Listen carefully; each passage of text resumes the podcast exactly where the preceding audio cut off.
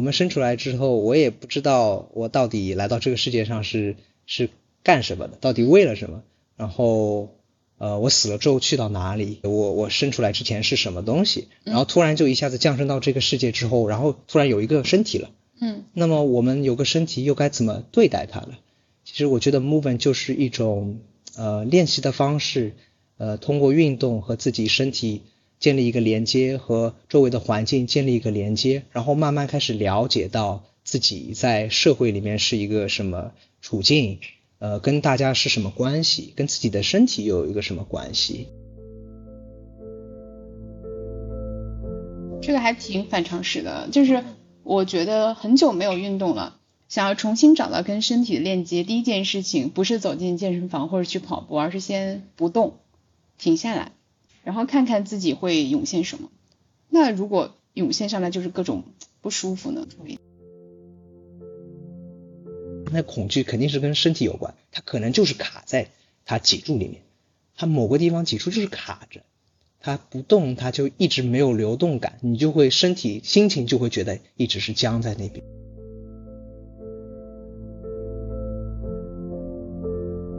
今天的嘉宾呢，是我们上一期呃关于 movement 这个主题非常受欢迎的一期嘉宾 Bruce，要不要先给大家打个招呼？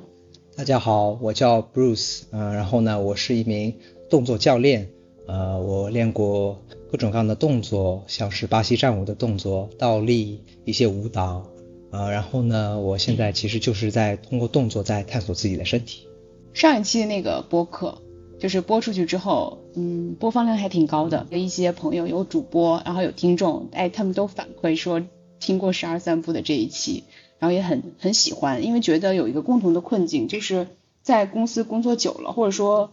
很久没有运动了之后，突然觉得跟自己的身体失去联系了，然后浑身哪儿都不舒服，想要开始运动，然后又不知道从哪里运动，就是整个人是僵僵的感觉。嗯，你是不是在练习的那个学员中也接受过这样的？接触过这样的情况，嗯嗯，有嗯这种情况，我觉得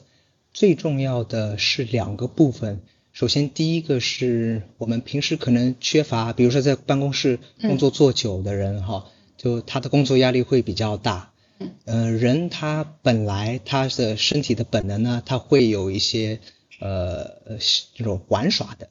玩耍的东西在。就他会想要自己开心的时候，他就会玩起来。就很多人，你一一旦度假了，你出去玩了，你就会发现他这个人会跟平时工作的时候状态是完全不一样的。那他会变变了一个人，这个其实就是人最最真实的一个最放松的一个状态显现出来。所以我觉得就是这种嗯，平时跟身体没有连接的同学，可以尝试着找一个自己喜欢的方式或者放松的方式。先让自己安静下来，然后身体里想要怎么动的那个东西会会跳出来，它可能会跟你在外面听到的说你运动应该是怎么样的，它可能是不一样的。嗯，或许对有些人来说，他他放松和身体连接的话，他也许就是坐在那儿什么都不动，他或许有时候就是可能动一动脊柱，有可能跳一跳舞。动动脊柱是指就比如这样子转转脖子这种。对，转转脖子，就它最最开始是一定要跟身体它一个本能有一个连接，它是它那个是核心，就是说它不需要任何的学习，它本身就有的。这个还挺反常识的，就是我觉得很久没有运动了，想要重新找到跟身体的链接，第一件事情不是走进健身房或者去跑步，而是先不动，停下来。然后看看自己会涌现什么，那如果涌现上来就是各种不舒服呢，就觉得哎坐着很累很难受，哪儿也疼，就是脖子也酸，那这种怎么处理呢？就遇到这种情况的话，嗯，可能如果你待的时间久一点，他那个不适是会过去，但有些人可能他的不适是非常多，这种情况的话，我们就会需要他第二种方法，就是你要去学习呃一些词汇，我们说的词汇就是一些动作，就是。你有时候你时间久了，你并跟并不知道自己的脊柱该怎么动了，你可能需要学习一个轻松的动作，比如说就很简单一个悬挂的动作，你把手挂在单杠上面，然后整个身体让它放松，这个时候呢，你就能够体验到你平时在走路啊、坐着的时候体验不到的那种脊柱放松的感受，它就好像给你身体增加了一个可能性，一个词汇。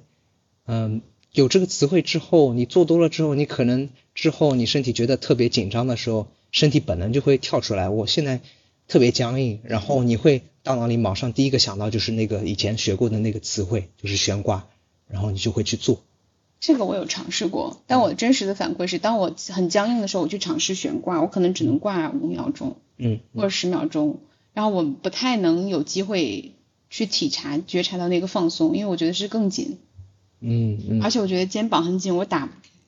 然后我挂着我又挂不动，然后就硬撑着，然后很累，几秒钟下来了，然后再来连个几次，然后就不想再去了。啊，对，它也有就有些词汇，它可能刚开始不太适合。就不一定适合这个阶段，所以为什么我们学习就是那些身跟身体有关的东西，它学习的越广越好。就比如说我们有些动作就是跟地面躺在地上，是躺在地上就这样子动一动，轻轻的动一动，你身体就可以放松下来。有时候你可能坐一坐就可以放松下来。它嗯，其实都是在建立一个词汇。你词汇量越大，你越会容易知道你身体当下会需要什么东西。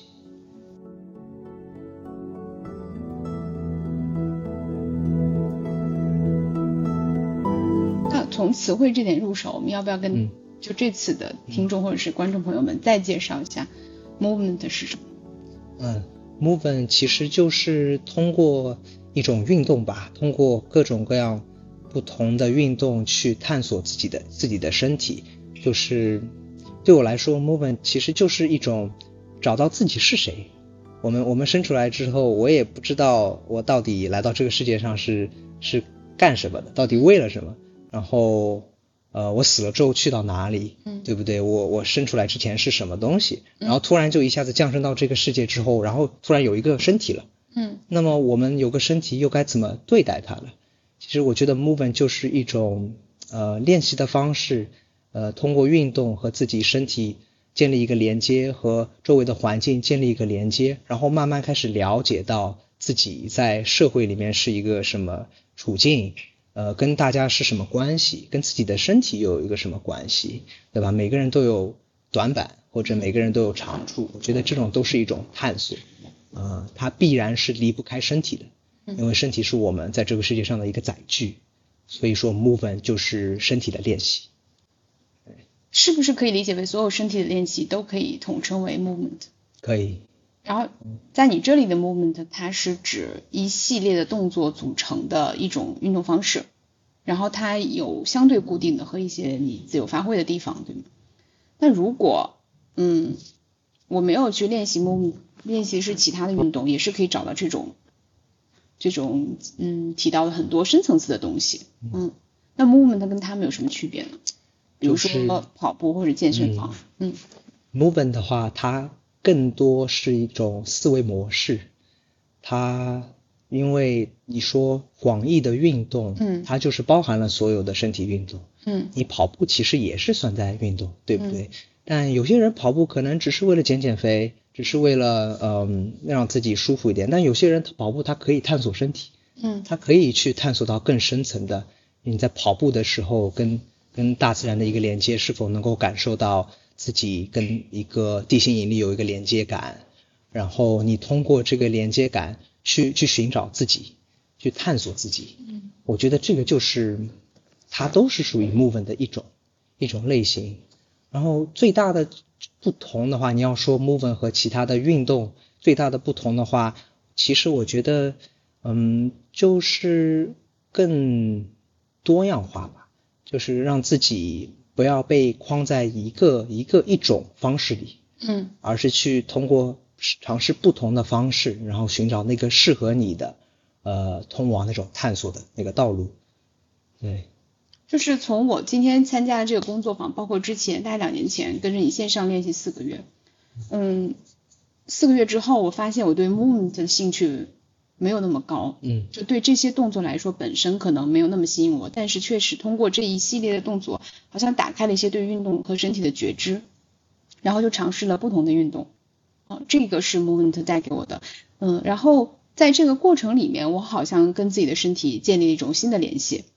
我就觉得你刚刚说的很好，就是说你你参加就感受了四个月的 movement 之后，对它其实并没有太大的兴趣，但是与此同时你去去参加了其他的运动，然后因为发现了我身体的存在啊啊。我我就我觉得这个这一点很好，就有些时候你会觉得好像你练了一个东西，但你并不喜欢它，你对它没有什么兴趣，你就不想练了，然后你去你去练点其他的。我觉得这个就是 movement 最妙的地方，就是说我我我，尤其是我在教大家 movement 的时候，我并不希望大家是把 movement 看成一套一套体系，有固定动作，有固定的动作，然后大家一定要去去一定要去把自己呃。呃，就有这么个标准，然后一定要往这个标准走，把自己一定要练到这个程度，然后才叫 movement。嗯，反而就是让你打开一点自己那种探索欲和自己身体的连接，然后你就自己去探索，自己去学习。你比如说你自你是爱学习钢管舞的，这个其实就是对我来说就是一种 movement 的开始了。嗯，对。我经历了很多，就是结束了之后我就去跑步了，跑了半年，然后膝盖扭伤了。嗯。之后就开始练习瑜伽。然后又从那个普通的那个瑜伽馆那瑜伽到了那阿汤，阿汤它就是固定训练嘛。之后又到了一个新的卡点，然后就到了钢管舞，钢管舞之后又到了新的卡点，然后又尝试了那个就是昆达里尼瑜伽，就是唱诵相关的和一些现代舞的一些工作坊，这些有不同的体验。但是我发现它有一个，嗯，一个情况是这样子的。我在一个运动里遇到的卡点，其实会螺旋的，在另外一个运动里碰到。就比如说肩膀特别紧，这个在做 movement 的时候会受限。就是比如说我们这个翻墙过来这个动作，我可以做瑜伽也会，嗯，就是下去也是下不去。然后比如说韧带或柔韧性不好，你这个皮不倒差，那你在钢管上也是动作做不了。然后跑步的时候也是，有时候可能偷个懒不拉伸，你就容易扭伤。但是我会发现，我好像在。这个相同的问题上不断的去碰壁，那我再去换这些动作的过程中，我会怀疑我到底是在逃避还是探索。嗯嗯嗯。然后我现在新的感受是我可能是用绕弯路的形式来找自己的路。嗯嗯。就是它可能是表层的问题剥脱了之后，有一些深层的问题浮现出来，但是我也很想就是去解决这个问题。嗯。这种应该是怎么解决呢？嗯，我个人也是有这样类似的问题的。就是不管做什么运动，嗯，每个人身体都会有一些很深层次的东西浮现出来，嗯嗯，而且它就是解决不了，就是没有办法用最快的速度解决。当然也有，就比如说你去可能去理疗师那边帮你身体纠正一下，哦，身体骨架纠正一下之后，哦，你你突然一下子觉得顺了，顺了之后，但是你的身体又会回到那个。本身的那个状态，就是平时生活的那个状态。嗯。就平时你比如说很紧张的话，嗯，你那个东西就会浮现出来，那个肩膀的紧张就会浮现出来。哎，所以它嗯，就是一个寻找、不停寻找答案的这个过程。不能硬刚吗？比如说，我就硬练这个横叉、竖叉，非得劈下去。可以，有很多人都是这样练。然后我就受伤了。也也也有那种受伤完之后就是浴火重生。也也有这种类似的情况，就他受伤了，但是他身体后来恢复了之后，他就打开了。我也有遇到过这种情况，但是当然这种我觉得我是不太建议的，不太鼓。对硬刚我是不太建议的，因为我觉得反正就我积累的那些受伤的经验来说，我觉得到后面都是慢慢的这样子的一个过程。嗯，你就是在探索不同的运动的同时，其实他的肩膀就是在适应的。嗯，他有时候可能需要你再往一个一个东西稍微时间花的久一点，对他这个很重要。就是练 movement 的时候，你可能就是去随便乱这里练一点，那里练一点，然后身体的问题都暴露出来了，但是你又不知道该怎么办。这时候其实他就需要你稍微钻一钻，一定要往一个方向去钻。对。那这其实提到一点，因为 movement 它没有一套特别标准的动作。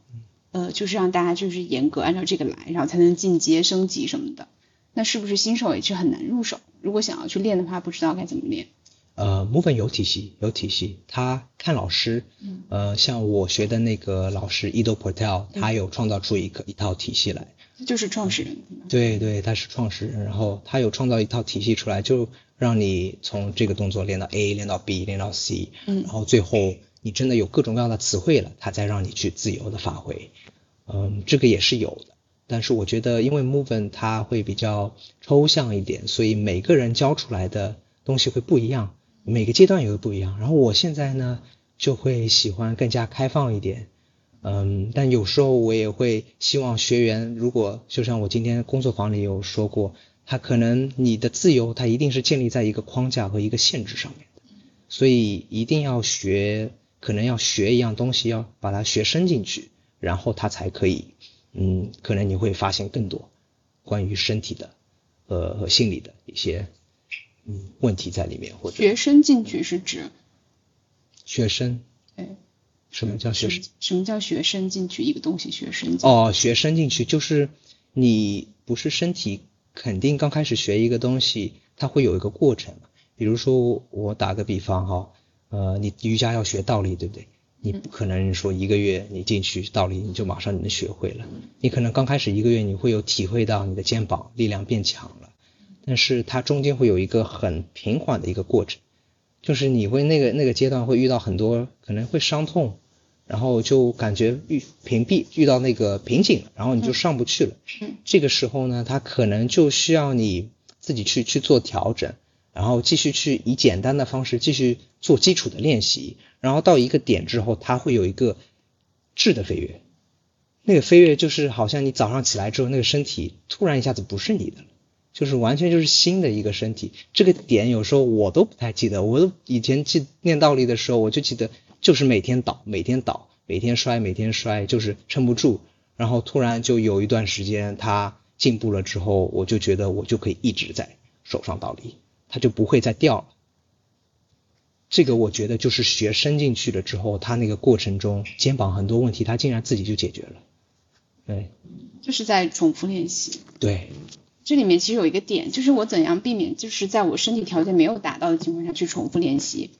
他有一天可能是就突然成了，也有一天也就先受伤了。那这个里面的度是怎么衡量的？他我觉得这个就是你一定要去呃试错，就是他那个伤，可能大家对对伤这些东西就体验很差嘛，嗯就体验很差，你就不想练。我觉得不想练，当时你就休息吧，你就不想练，你就有时候不要逼着自己每天去练就好了。就刚开始你可能第一年你每每每周练一次，第二年你可能每周练三次，它是一点一点进去，当然这个过程中还是会有伤。我觉得这个就是需要一个很好的老师带着你，能够教你怎么样，呃，按照你的方式去去练习，或者是能够知道你这个伤，他有经历过这个伤的过程，他可能给你一些很好的建议。就比如说我们这个手腕的手腕的伤，我也受过，嗯我就会呃告诉大家，就在练这种手支撑的动作的时候，因为我们平时不去做这些手支撑的动作，嗯我们就不会有那种觉知，知道我们身体重量全都压在手上的时候，应该是怎么去处理它的。嗯所以它就需要一个很缓慢的过程，让你去通过慢动作去体验到，哦，我现在手支撑应该是这个感受，是肩胛骨是跟地面有个连接性的，然后手不是完全塌在那边压在手肘和手腕上面的。这有了那个初步的体验之后，你再去逐步的练，呃，每次练的时候你找你慢慢的去感受，放松之后会找到那个体验之后，它每一次它的身体都会有一点点的转变，它就好像是一个神经线路的重塑。嗯，那你是每天你自己的练习时间是放在什么时候？我以前也有固定的练习时间啦，嗯。就一定要这个点练这些，这个也我觉得也是一种经历的过程啊。就到后面我会觉得是，嗯、可能可能对初学者来说，我觉得这个还是比较重要的，就是固定的时间嘛，比如说早上，对，培养一种习惯，因为刚开始，嗯、很容易会被带走，就觉得不喜欢了就不练了，那就被带跑了，就就不练了，那就以后就不会有进步嘛。所以我觉得有些时候虽然说传统有些传统的练习方式会很苦，但是呢，你稍微去看一下它的核心还是还是很好，就是不用像他练那种每天练个几个小时，嗯你每天花五分钟的时间，呃，去去做一下这种练习，最主要是呃练习的时候一定要有一定要有一些好的体验。对，就是这个，它是一个正反馈。当我有了这个好的体验，我可能记住了，我下次还会去找这个，对，这就是我第二天去练习的动机。嗯，那我这个好的体验，它一般是怎么找到的？它是什么样的？我一般是慢下来，他的身体，就好像你跟身体要有一个连接，就是你有时候去，比如说有一套体系，你去专门去练它的时候，你是大脑想一想，应该是这样做那样做，然后你可能那天身体的状态并没有，并不能够不适合你去练习，嗯做那个练习。所以说一开始我会建议大家，所以我觉得最核心的东西是能够让身体然后放松下来，找到一些词汇是可以，比如说地上的地面舞的一些词汇，可以让身体放松下来之后，这时候你会知道，呃，有些动作该怎么练，支撑的动作可能你今天不用练倒立，你今天练下犬就可以了。嗯你练下犬的时候，你同样就是练练习到了手、肩胛骨和地面的支撑，对不对？找自己今天当天状态和感觉。对对，所以我觉得两个很重要的点就是，首先要找自己当天的感觉，然后还要学各种各样的词汇，这样你就会知道当天的状态会适合练哪些动作。这个这个印象其实你提了三次了，就是学各种各样的词汇，对是一个用身体去摘词汇的感觉。嗯它想，它也就是鼓励我们把身体的觉知打开，就是我们曾经没有的体验，把它收进来，记住它。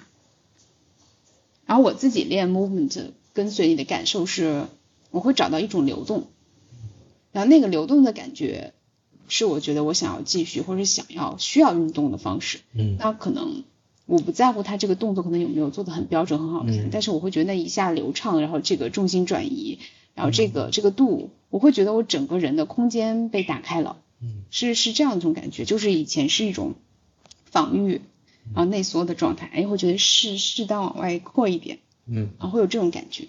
嗯嗯嗯，我觉得这个就是人最自然的一个状态。就比如说我们在学一个动作的时候，因为成年人学动作，嗯，我们就是会很僵硬嘛，就动作分解 A，然后接下来是 B，然后是 C。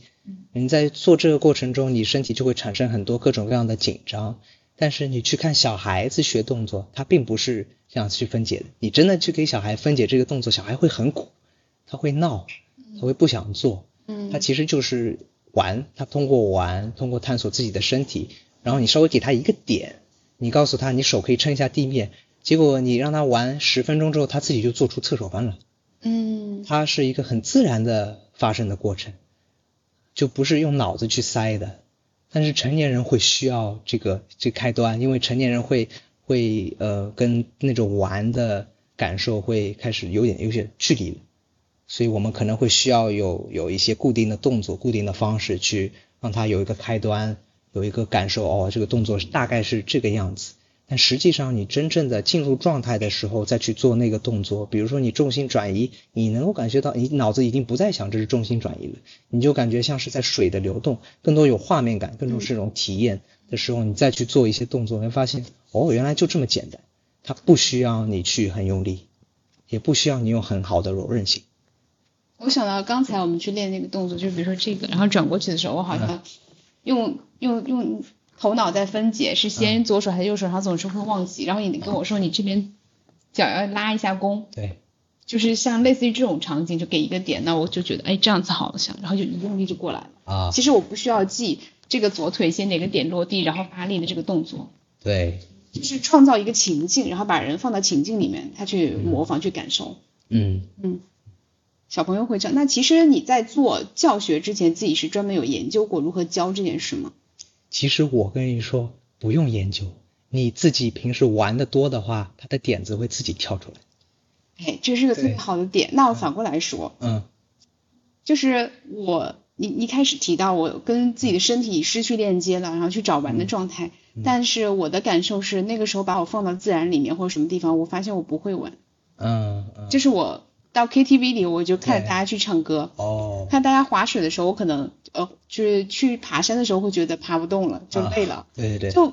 整个人的状态没有融入进去。啊啊啊！它就是要一个切入点，就好像你要一个一定要有个框架。比如说你去唱 KTV，然后你今天就是很想要唱一首歌，然后你就不断的去，刚开始就就先唱那首歌，然后不断的去唱那首歌，唱着唱着你或许会打开，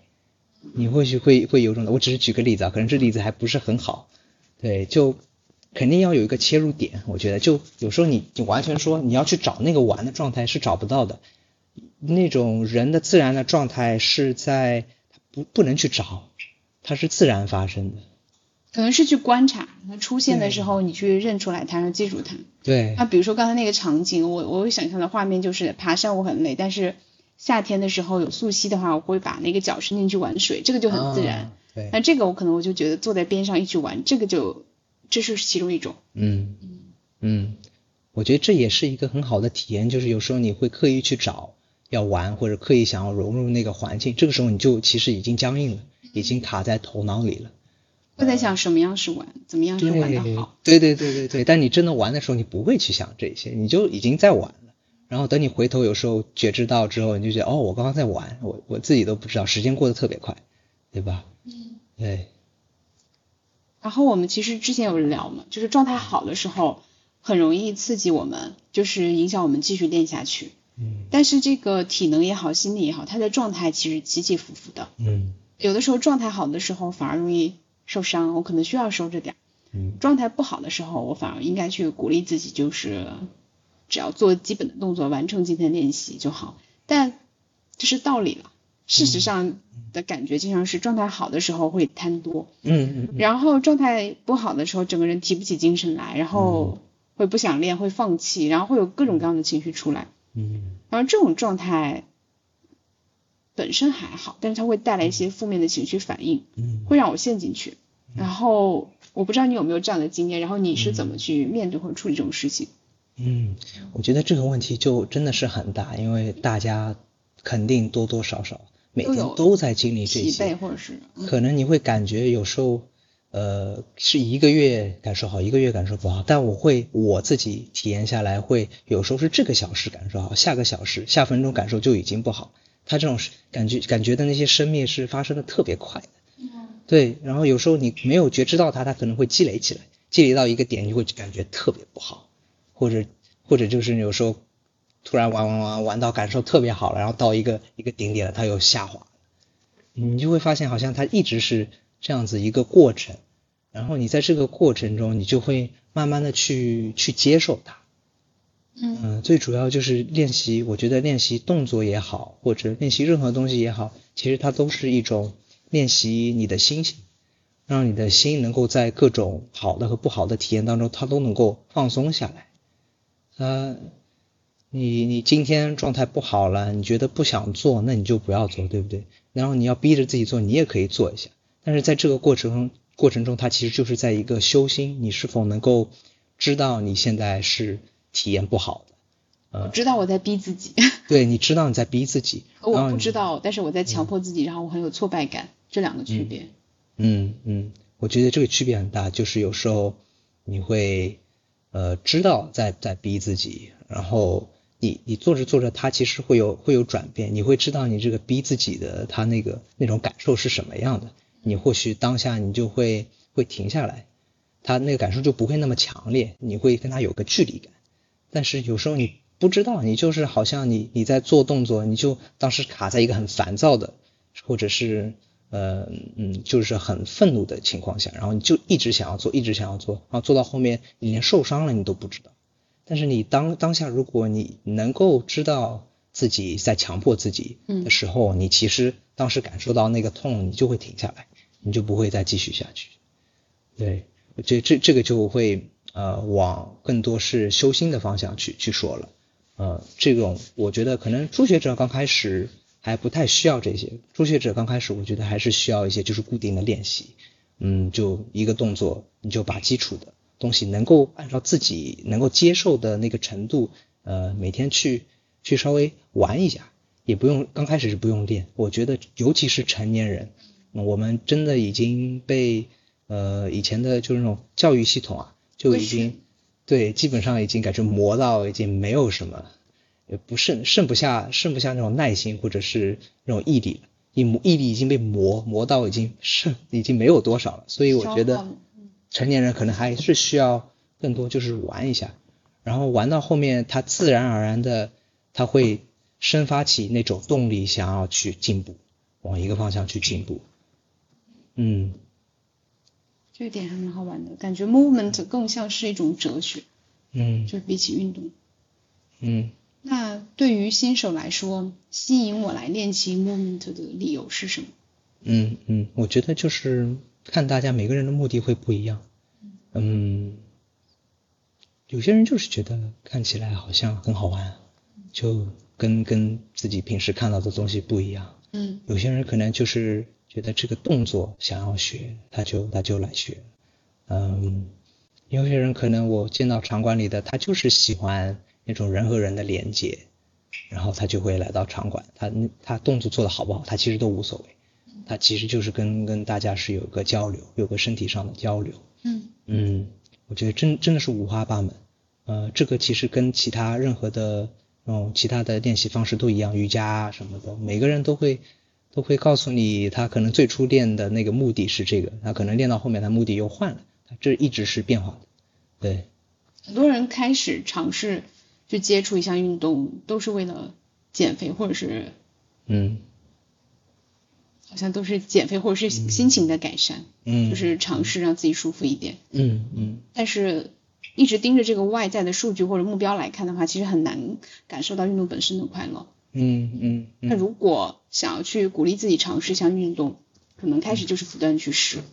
如果在健身房坚持不下来，也不是你的错，也可能也不是教练的错，就是你跟这个运动不是那么匹配，你就再换一个。嗯。一直去尝试到你自己觉得好玩的。嗯。嗯，对，我觉得最大的一点就是不要去跟潮流。有时候潮流这个东西真的是会把大家带跑。比如说呢？呃，就是比如说你这个月可能可能大家就想要去跑跑，看大家都在跑步，然后大家都在比赛，说谁跑得多。嗯。那你就会去跟着大家跟风，然后去去跑，然后跑到后面，其实你根本就不会想要去跑，对吧？然后就会停下来。嗯，我觉得就。更多时候，可能第一步真的是比较难。难的一点就是，你其实知道你心里想喜欢做什么，想做什么。或许它跟运动会看起来好像没有什么，没有什么连接。我之前有一个学员很有意思啊，我问他你你喜欢做什么样的运动？他说不太喜欢运动。那我说你平时喜欢去做什么事？他说他就喜欢到大自然里去拔拔野菜。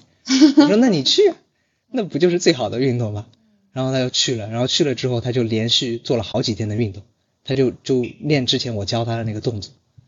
然后他就自然而然的就就开始喜欢运动。我觉得就一定一定要去跟着心走，呃，但是跟着心走肯定会有那种限制出来，就觉得哦，我应我可以这样做吗？大家会不会对我有什么批判啊？或者那些，我觉得就就要按照就看看每个案例都会不一样。但第一步就是你真的踏出去了，你就会发现好多东西都都为你打敞开着。对，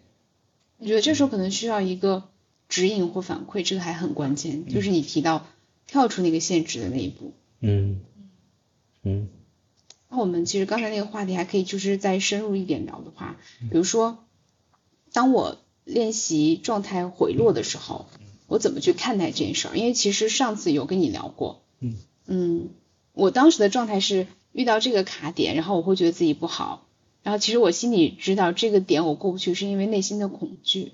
我没有办法直接穿越过去，我就是害怕这样做，我其实不信任，嗯，但是我有我有想过去，嗯嗯，然后我会觉得这一块是我不能接受自己的部分，啊，这个可以可以就是深入的嗯探索一下，就是比如说你做一个运动，嗯，比如说我恐高哈，嗯，那我去做跳伞的这些运动，我肯定会害怕，嗯。那它肯定是需要有一个循序渐进的过程，它是要有一个体系去去练的。比如说我现在怕一千米的高空，我肯定不能上一千米的高空直接去跳伞，对不对？那我可能就需要在五米的高台上面先去习惯，嗯，这个高度，他的人是是可以适应的，他人的适应能力非常强。嗯，你就遇到某种恐惧的时候呢，你可以先去了解这个恐惧到底是什么，嗯，然后。你可以自己想一个办法，看是能不能就稍微，比如说一到十，你，嗯，你去做那个体验，但是它那恐惧只会出来大概两到三度，OK，然后你再慢慢的去增加，其实有时候你都不需要增加到十，你在那个三和四那里习惯了之后，你就发现那些东西就可以做了，嗯，他那个恐惧就不会那么害怕，你会更你会更多的去了解他到底那个恐惧是什么东西。所以它背后是有议题的，对，可能是身体之外的，可能是经历其他的东西。它它所有的东西其实必然是身体上的，你所有的那种嗯恐惧啊、感受啊、那种呃想象啊、大脑的想象啊，其实都是身跟身体绝对是有关系的。它是会记在你的身体里。对，对，它它必然是在的。有可能你的膝盖痛和呃另一个人的膝盖痛，他的那个体验是不一样，他体验到的恐惧是不一样。有些人可能是小时候摔了一下。有些人可能是小时候扭了一下，然后他跟当时的体验，他可能串联起来之后，他那个恐惧就是不一样。对，看表面上好像大家都是这个伤，实际上的话，你要真的去探索的时候，你在做运动的时候，你就可能那个痛会突然浮现一些以前的画面，那些我觉得其实就是在在打开自己，就打开以前那些嗯，就是盲区吧。对。嗯，接触了 Movement 之后，大家。一般比如说连续练习的话，这些会发生什么明显的变化？嗯，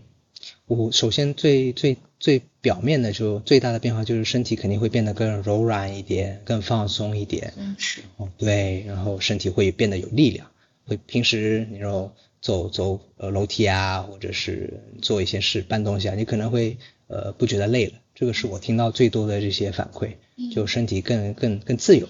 就没有以前对更好用了。这些是最多的，然后还有一些会听到一些记得最深刻的就是他们会告诉你，我我以前是不敢，完全是不敢做这些，就是有时候给他接触一个脊柱的运动，他说以前完全打不开，会特别害怕，现在是可以竟然到一个场所里面可以自然的跳舞了，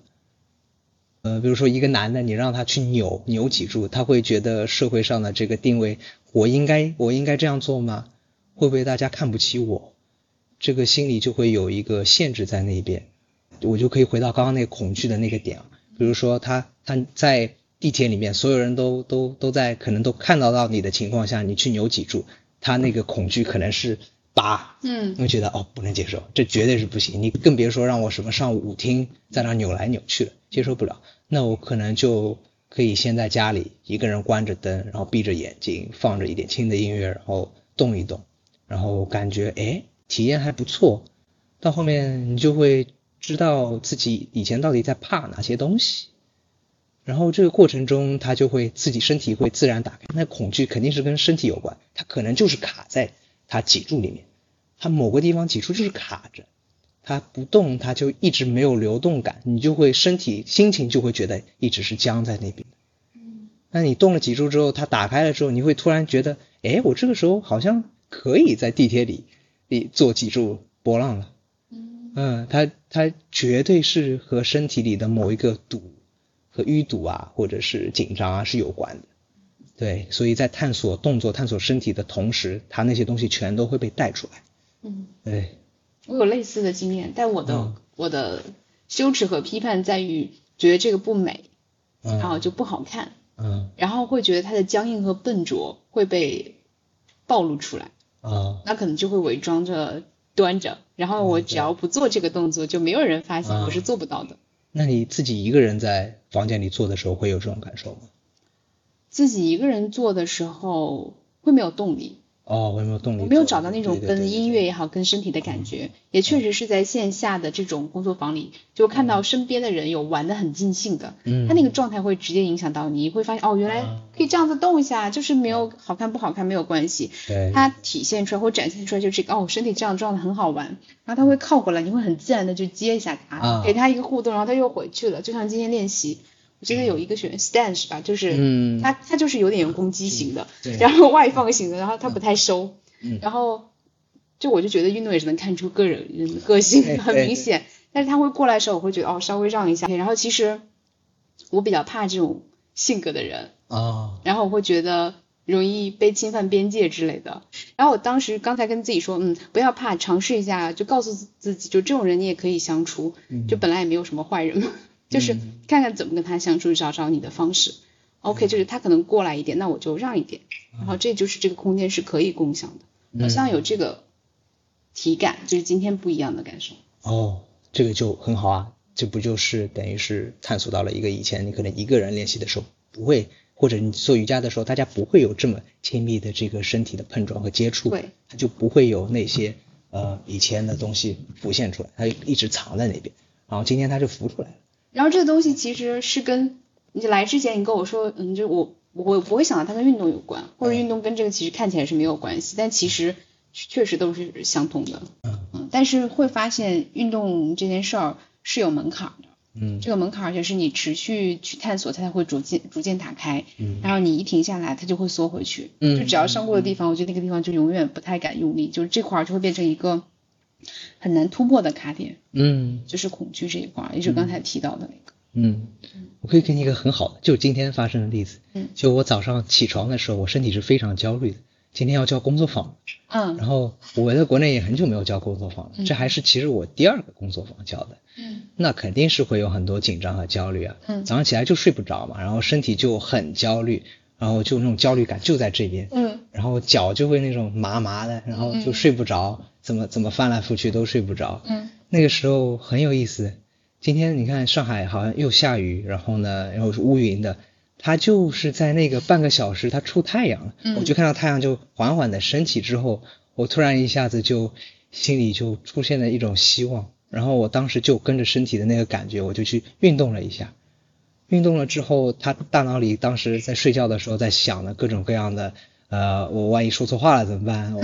做了这个怎么办？然后就各种各样的恐惧，就是那个焦虑一直在那边，然后那个头脑一直在转，然后要想办法是不是要怎么样。也会担心他不满意什么这种都会有，肯定都会有，然后就会想办法怎么样逃脱或者对抗那些东西。嗯，然后那个时候其实不管我觉得大脑里在想什么都是没有意义的，它都是因为你有那个恐惧，它就是对付那个恐惧的一个一个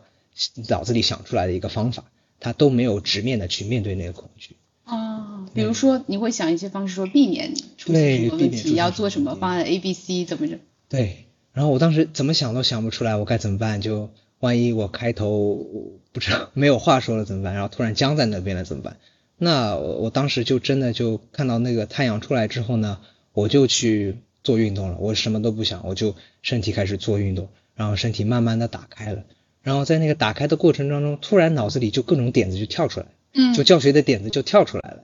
嗯，我有大概的框架，但是我喜欢教教的时候，就是更多是看看当时大家状态的状态怎么样。嗯嗯。然后有时候就因为你有些限制，有些恐惧，你这个点子就出不来。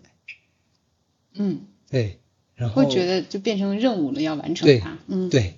就会好像一定要躲避这这个不好的感受，就那种焦躁或者嗯呃紧张，就要躲开它。嗯。然后你放松开之后，那些东西它自然就跳出来了。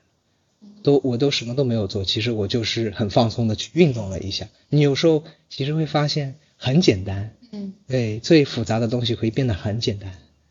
然后你就会慢慢会会学习怎么样去接受，呃，有些恐惧它会不断的跳出来之后，你就会熟悉它，我觉得哦，其实其实每个人经历的都一样，呃，然后我把自己这一块呃了解好了之后，我也可以去帮助别人，然后这个时候你会发现好像自己的。那种责任感更强之后，你会发现其实自己并没有那么害怕了，嗯，是。然后你帮别人的时候，你又心里会出现很多喜悦，嗯，我觉得这个就是很有很有动力。那你对 movement 这个玩的定义和你对它这个探索程度已经很深嘛？你是打算今后一直从事这个相关的工作吗？还是其实你没有想过，只是跟随状态走到现在？嗯，我觉得这个就是这个方式，我肯定是现在是继续会会跟着他走，因为我自己本身是就是喜欢动作这些东西嘛，嗯，所以我肯定会去继续的练习，嗯。嗯，然后方向上的话，我可能会会变，以前我可能就是只是去学几个动作，然后把动作教给大家，现在方向上我更希望是带大家真的是探索到自己一些以前呃可能平时不知道的一些盲点，嗯。就是让大家真的是呃打开生命的一些可能性，去让自己更加更加的嗯能够接受，就像是我们刚刚讲的，就各种各样的恐惧出现之后，我们去学习怎么样，就是恐惧出来了，它你也没有办法去把它推掉，我们就只能去接受它，接受它之后，你会反而就觉得那恐惧没那么害怕了，然后很多东西它就就点子啊，或者是。嗯，各种各样的，我觉得策也不说策略吧，就你本本能，就是自然的东西，它就会冒出来，就冒得更快一点。你可能以前以前练习动作的时候，嗯，练习到一个动作，你需要花一个小时的时间，你才能够进入状态。嗯，你到后面练习一个动作了，你当下马上觉知到那个恐惧，它马上放松下来，你这时候就进入玩的状态了。它会变得越来越快，这个过程中，对，所以我就希望能够带大家，能够通过动作去探索到更深层的，呃，对自我，嗯，和自己的一些限制。所以看起来是在教动作，嗯其实又不只是动作。嗯就是，嗯，当我越来越多的启动身体的时候，其实我的焦虑值是会下降的，嗯。就是我的大脑不需要做很多提前的准备和预判了，然后我会对自己有一种信任，就好像只要大框架内是这个样子，出现一些细节都没有问题，不用去想那么多，嗯。好像都是我能够接住，嗯。接不住就就接不住，就是这种感觉。嗯。嗯，那你有没有尝试过去教一些小朋友呢？嗯嗯，我有这个打算。对，我会觉得教小朋友和教老人嗯这两个不同年龄段的人会是非常有意思啊。嗯嗯，因为小朋友的话，可能就给他一个游戏，让他自己学习。嗯嗯，不过我觉得所有年龄段都是一一个道理，就是你给他一个点，每个人他都有很强的学习能力，你不需要其实告诉他怎么做怎么做怎么做，他会按自己的方式可以学习的。我们觉得教学最大的一个嗯任务就是怎么样帮助大家找到自己的那个状态。嗯嗯，能够帮助他们放松下来，然后让他们自己去学习，因为这个是最有效率的。你手把手教别人之后，嗯，如果我不在了怎么办？嗯我就觉得教书教这种工作坊就像是播播种子，嗯你可能播完种子之后，过两年之后，他们可能变出来的结果会跟我预想的完全不一样。嗯我觉得这就很好，这就是他们按照自己的方式去去学了。嗯对，呃，像是老年人，我会我也会觉得，就能够让他们找回到一些童真，我觉得也是一件很有意义的事情。嗯，对，嗯我觉得小朋友会经常给我很多灵感。嗯有有的时候我觉得是我在教他，其实是他在教我怎么样，就是回到一个最直接、最本真的态度去看这个事儿。哎，对对对，就是，尤其是教小孩一点，我觉得让我很有动力的是，以前啊，我会，因为我我觉得你这边因为可能很多妈妈教育的跟教育有关的东西，我会觉得以前好像教育孩子就是你懂很多，然后你就要教这些孩子，你要把他往一个方向去导，往那往那个方向去去走，然后实际上，其实你真的放下那种自我的时候，你会发现你跟孩子是平等的，其实就是生命的不同的阶段，嗯，然后你们就是互相学习，呃，这个时候你尊重了这个生命之后，你会发现教小孩好像会变得更加容易一点，嗯。你不会有很多强迫性，要一定要他做这个做那个，然后什么还要尊重长辈，我会觉得我们都是平等的，反正。嗯，我小时候也经历了一些东西，然后可能你小你那个小朋友小时候经历的是不一样的东西，我觉得我们就是也是互帮互助，所以我会我会觉得有些有些教育机构里面，他把呃年龄小的和年龄大的孩子放一起，会会很有意思。就我们现在这个社会可能会需要一些那种呃嗯是叫 mentorship，mentorship 算中文叫什么？就好像是导师导师吧。对我们现在感觉年轻人会缺少那种导师，对，嗯，都跟同年龄的小孩玩，他就没有一种生活的经验在里面，有互相的交换。然后如果那个导师正好是也是很放松，就是跟跟孩子是一起玩的，或者跟跟你一起一种玩的玩的方式去互相呃交流的话，我会觉得这种关系会很舒服，就没有一个人压着你，或者你去压着别人。嗯，这个是我我觉得就所有关系中最舒服的一个状态，就大家都是人人平等，然后呃那种真正的意义上的平等，其实就是尊重大家的不一样嘛，嗯然后互相去配合嘛，嗯。对，其实你们提到一个很深的问题，就是关于教育的三种层次、或者三种方式。嗯哎，我记得是雅斯贝尔斯他写过一篇文章里面讲到的，就是包括你工作坊为例，第一层就是像教书匠一样的，你今天设计好了一套体式，比如说四个体系，呃，脊柱的什么要有分别在多多少时间段内教给大家，每个人练习几次，嗯。呃然后每个人练习达到什么样的标准，这算 OK 的，嗯。这种就是很固定的模式。第二种呢，就是可能你看到他这个动作的卡点，知道他可能还有一些身体的羞耻，他不自信，或者说怎么样，你会去这样去点拨他一下，告诉他，其实你呃哪怕其实他动作还没做对，你这个时候先给他心理支持，哎，做的很好，你找到感觉了，然后让他觉得，哎，我可以，然后再去慢慢的一点点教。那可能是第二种，还会有一些这种引导，但其实你还是一个师者的形象，嗯是在那里。那第三种可能更多就是你说那种理想的心态，对。但其实我是觉得这三种并不是说三选一，而是三种其实是可以并存，嗯只是它不同切换。嗯就是首先是第三种的状态，这是一个基础。但是如果他需要的时候，我们也可以拆给他，因为你专业拆给他具体的技术分解的动作，告诉他是这个样子。如果他要的话，对或者是他需要呃这种引导的时候，或者是一个权威去去信赖，或者去他想要去依靠的时候，也可以给到他。其实我觉得就是，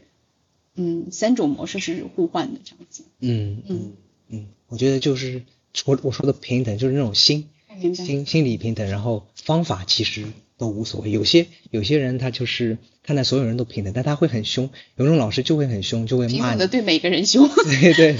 也也不一定，他有时候他平等对待有些人，他就对有些人很温柔，对有些人很凶，他就看他需要什么，哦就是对待方式会不一样。但但他也都是平但等。他不是在那儿发泄，他不是在那儿对他发火。我觉得这个就是有些每个人会需要的东西会不一样。嗯，对，有些小孩就可能他就喜欢就就他就会需要更多是一个框架，给他一个框架，叫他这样去练那样去练。嗯有的小孩就让他自由发挥，然后他以后自己就会呃茁壮成长。嗯，嗯，其实对应成年人也一样。对，对，所以我们自己在选老师的时候也挺关键的。嗯嗯我怎么样觉得这个老师是真的？就其实我们是有感觉的嘛，这个老师对不对胃口，合不合适？嗯那有没有什么场景是一旦出现的，会觉得确实是这样的，嗯我该避一避呢？嗯，我我觉得，一真正的一个好的老师，他不会手拉手带着带着你走，嗯他真的会给你一些重要的时候会给你一些点拨，他可能平时是会给你鼓励你一些事情，但你遇到困难的时候，他可能不会告诉你答案。我觉得一个好的老师是不会告诉你答案，他只是告诉你这个过程。对，他会鼓励你去去享受那个过程。嗯，然后最主要就是那个老师他自己是经历过那个过程的，我就会很信任这种人，呃，会很服帖，我就知道他是经历过的这这些这段路的人，然后他给的我的这些呃嗯建议啊，就会很接地气，就会跟我现在的状态完全是是很像的。我觉得这种人就很容易信任，嗯，对，有的时候看起来他是避免让你绕弯路，给了一个直接的答案，但其实是剥夺了你你整个对尝试的乐趣。对，它最重要的真的就是不是那个答案，就是那个过程。你你真的现在好像是有那些疼痛，但它其实经过程经历这个过程的时候，你就是在成长。你到时候这真的不痛了之后，你明天就不会有动力去去做这个做那个的。它那个过程有人引导你去慢慢往那个方向走，然后你自己能够慢慢在这个过程中建立一种自主的能力。嗯嗯其实我觉得这个就是一个很好的老师，就是他那个老师仿佛他根本就不在，嗯他是教你怎么样做自己的老师。我觉得这种老师就是最好的。嗯，他只把注意力和你的力量往你自己身上引导，对，那你可能会发现原来疼痛本身它就是老师。嗯就比如说我腰痛，那我会知道怎么样去伸展会舒服，那我会去找这个动作，嗯然后在这个做动作的过程中，发现了身体的限制在哪里，可能是因为什么样的行为习惯，那重新回到生活里面去。嗯我发现你的教学也有很多东方的哲学，包括嗯一些武术呀，或者是太极呀这种禅意的东西啊。嗯你自己是除了 movement 之外，还练其他的运动？嗯，我就是在 movement 这个大的大的那个理念里面嗯练各种各样的东西，练练的太极拳，嗯然后练练禅修，然后练练以前那种倒立的动作，然后跳舞的动作，嗯呃，就然后自己会会找到他们当中比较融会贯通的东西，然后把它拎出来啊拎出来，然后按照自己的方式对，按照自己的方式去去分享出来。对你有可能在 movement 的那个嗯领域里面，他可能看到其一个其他的老师，他可能以前练的东西跟跟跟我们是不一样的，但他就会通过那个，比如说那个他只是练举重的，你会觉得好像他是练传统传统健身的那些，其实也不是，嗯。他也可以通过那个举重来教你一些呃身体的觉知，或者是重心转移，这些都是可以的，我觉得，嗯，对，所以看看这些方法啊，看老师啊，他都不是看外表，他一定要你跟他近距离接触之后，你会真的会信服他，嗯，运动本身没有限制，什么运动都可以。对，但是就像你刚才一早提的，就是首先先慢下来，建立你跟他之间的这种联系跟觉知，嗯，然后就会发现同样的运动可能已经完全不一样的感受了。嗯，对，那其实你你自己是大学毕业之后就开始从事这个 movement 的学习和教学，对吗？嗯。你嗯，当时没有经历过什么挣扎吗？有，嗯。我大学最后一个学期的时候不知道自己要做什么，嗯嗯，我就当时就在想，我小时候，我当时其实就是踏出了那一步，然后就觉得很神奇，不知道为什么我自己会有那么大的动力踏出那一步。你们当时同学大部分都会选什么样的行业就业？他们就当时我们学校有很多就是那种呃电脑专业的，还有医医医学的学医的，然后当时我跟他们的路就最后一个学期从此就分叉，就莫名其妙大家都看不懂为什么我突然好像就不务正业了，去去做运动了。嗯，然后我当时也不太理解为什么运动这么舒服，大家想要坐在电脑面前就以后再做办公室的工作。嗯我当时就不懂，然后我就跟着心里走。我在想，小时候我就特特别喜欢动，然后当中也有很长一段成年的时候我都没有怎么运动，嗯然后身体也觉得不舒服，但是我就可能就冥冥之中看到了伊豆破跳的那个视频之后，我就觉得这个就是我想要做的，嗯。然后我那时候其实也有一种破罐子破摔的心理，我就觉得反正其他东西我也做不了，我就还不如就试一下，大不了就嗯穷一点，然后但是还是可以开开心心的做运动，我觉得那个我也能接受。我当时就就踏出了那一步之后，嗯，然然后我就就觉得，呃，就打开了一扇门嘛。嗯对，那个那个其实是那个时候其实还是有很多害怕的，对，有很多很多大脑的那种想象，会以后会怎么样啊那些，然后实际走了那条路之后，才发现那些很多呃担心的东西，他自己会会解决，自己会慢慢的会和解，跟他们会有个和解。所以不是你追求小众可以选择，只是说他突然来了，这正好是他，恰巧是他，嗯。然后你会发现，确实是他。嗯，对，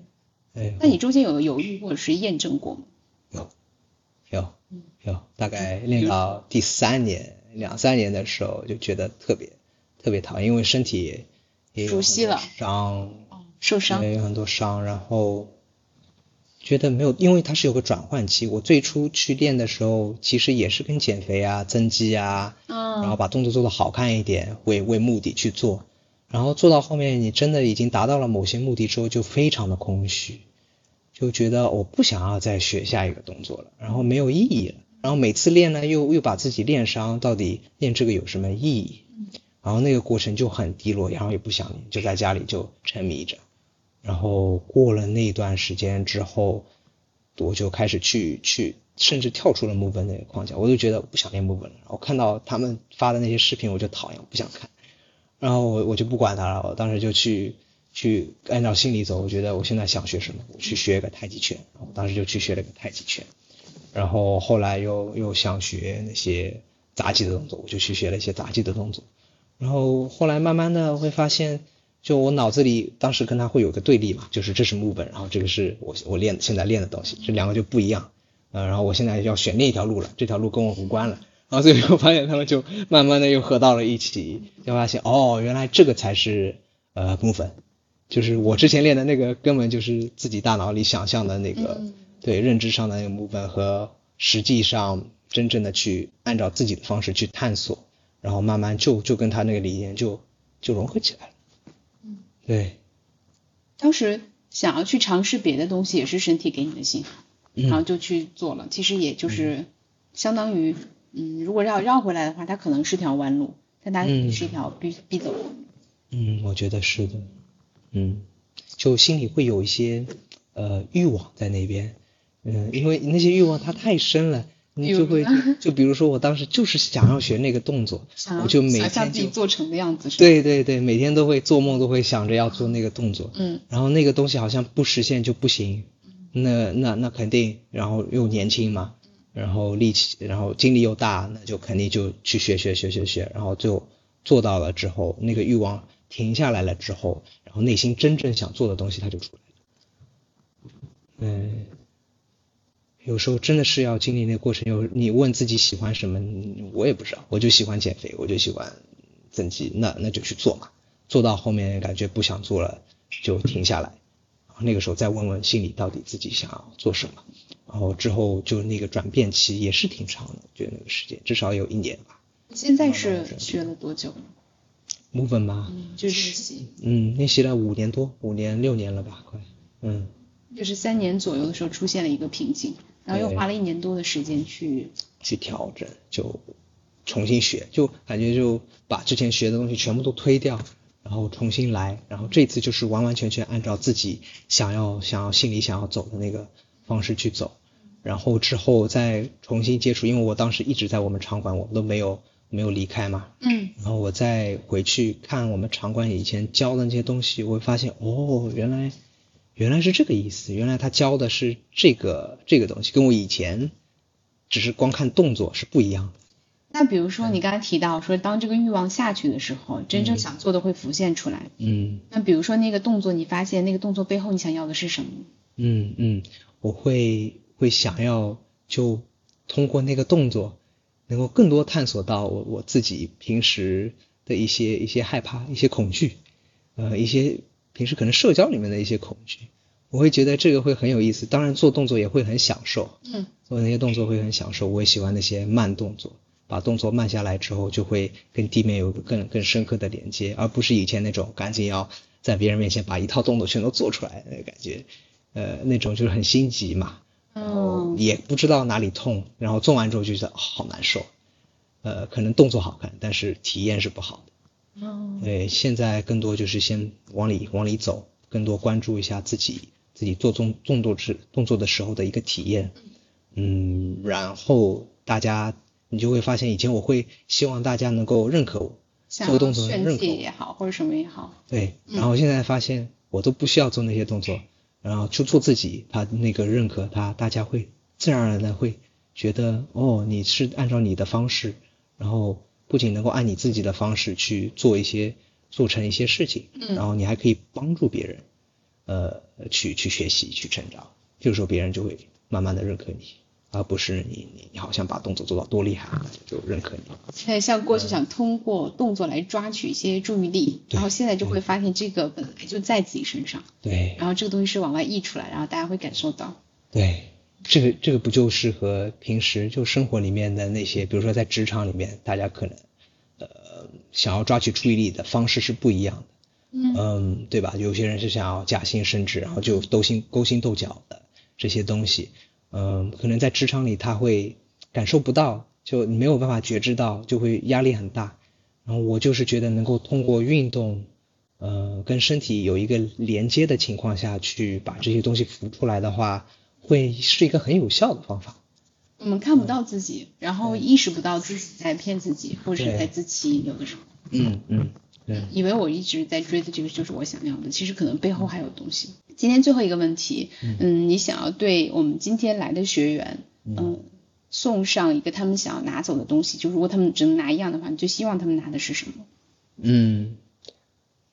我让我好好的想一想，嗯。